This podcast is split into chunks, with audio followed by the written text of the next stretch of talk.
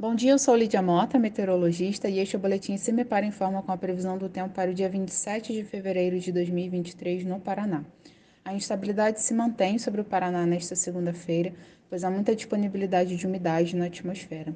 Chuvas são esperadas principalmente a partir da tarde, podendo vir acompanhadas também de raios e com eventos que devem ocorrer de forma localizada.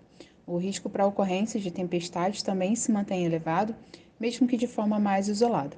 Além disso, a sensação de tempo abafado também se mantém sobre todo o estado. A temperatura mínima está prevista para Palmas, com 14 graus, e a máxima deve ocorrer em Capanema, com 31 graus. No site do CIMEPAR você encontra a previsão do tempo detalhada para cada município e região nos próximos 15 dias.